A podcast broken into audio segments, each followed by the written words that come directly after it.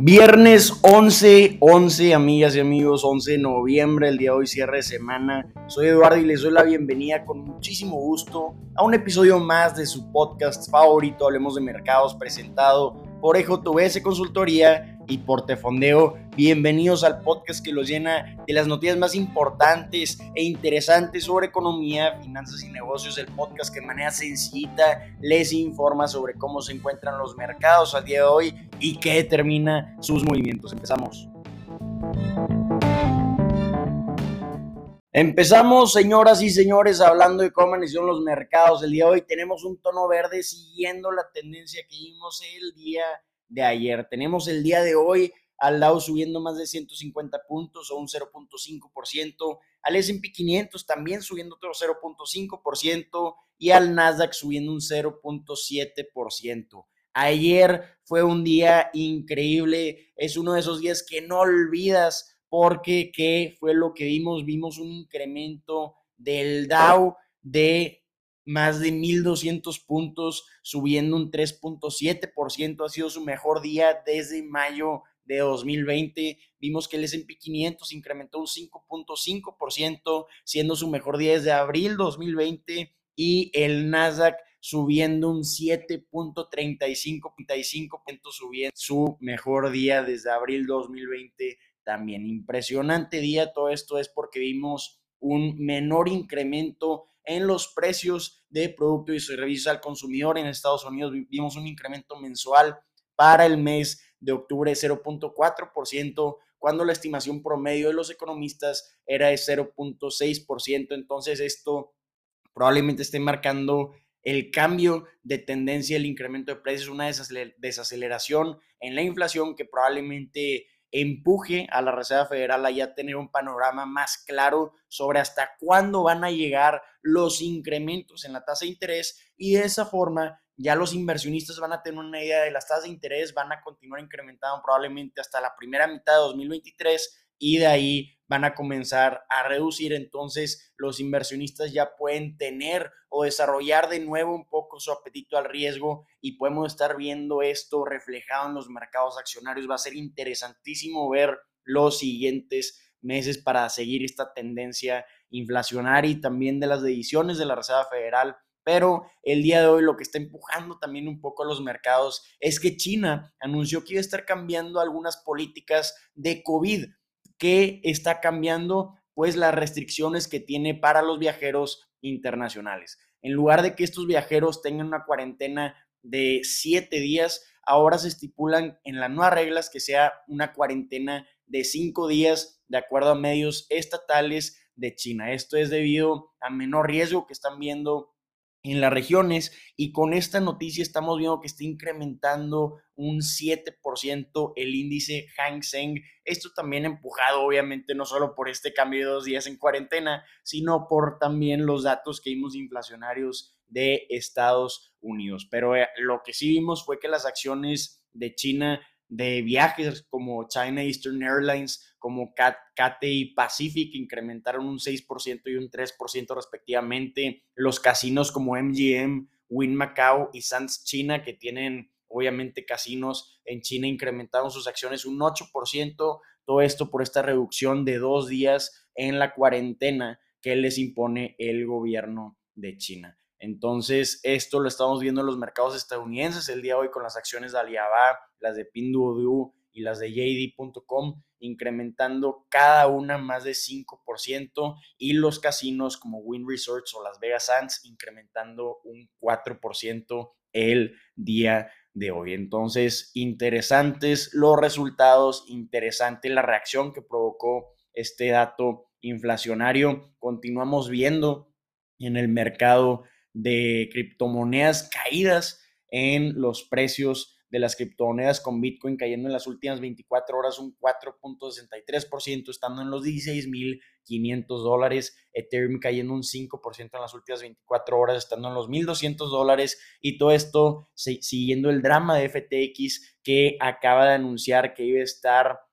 poniendo una bancarrota para la empresa debido a problemas de solvencia. Entonces, esto está viendo reflejado en los mercados de criptomonedas. El fundador y director ejecutivo Sam Bankman Fried anunció que renunció como director ejecutivo de la empresa, entonces aún más presión para el mercado de criptomonedas. Regresando a platicar sobre los mercados accionarios, qué es lo que estamos viendo, pues como ya comentamos, las acciones a las que más atención se les tienen son a las de China y también a las relacionadas con casinos en China.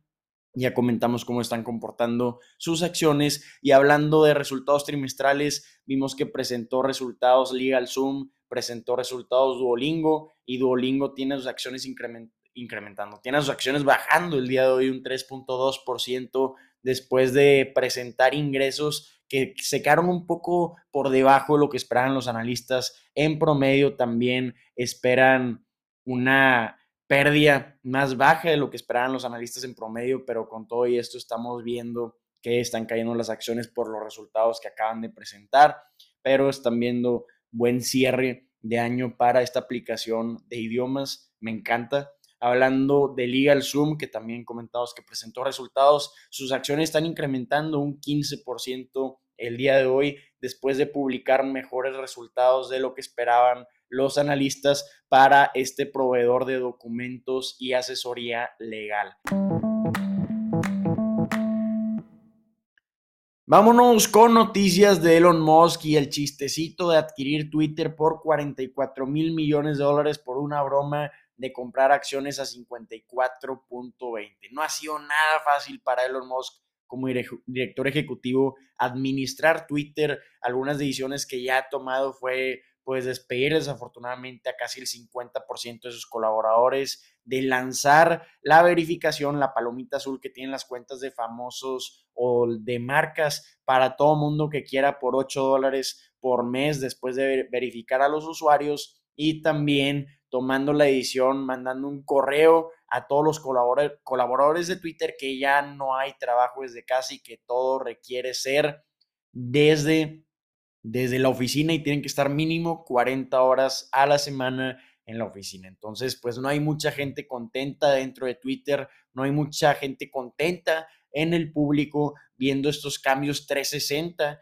de Twitter y un nuevo drama es que con este con esta edición de lanzar esta semana en las aplicaciones de iPhone la palomita azul, la verificación por 8 dólares por mes, comenzamos a ver rápidamente que se comenzaron a crear cuentas falsas. Por ejemplo, se, se hizo una cuenta falsa en Nintendo of America, así le pusieron a la cuenta con la palomita de, de verificación, publicando una foto de Mario Bros poniendo el dedo de la maldición, si así lo podemos llamar, díganme cómo se le llama esa señal con el dedo. Aquí en Monterrey le llamamos el dedo de la maldición pero también comenzamos a ver que hubo cuentas falsas de George Bush, por ejemplo, publicando mensajes violentos y otros políticos poniéndole retweet a esto de George Bush, entre muchas otras otros tweets que claramente eran de cuentas falsas, inclusive había cuentas diciendo me tardé dos segundos en darme cuenta de que esta cuenta es una cuenta falsa que está verificada, más de lo que se están tardando en Twitter de,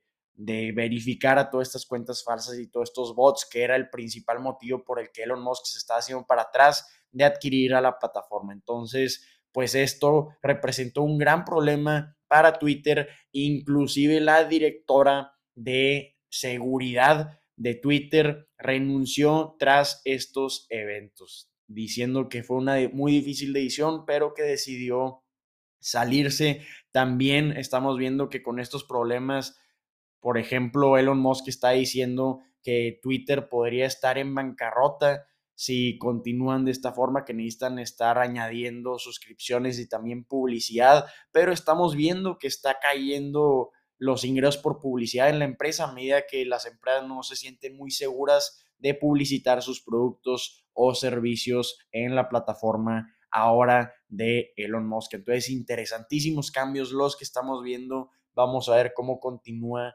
esta historia.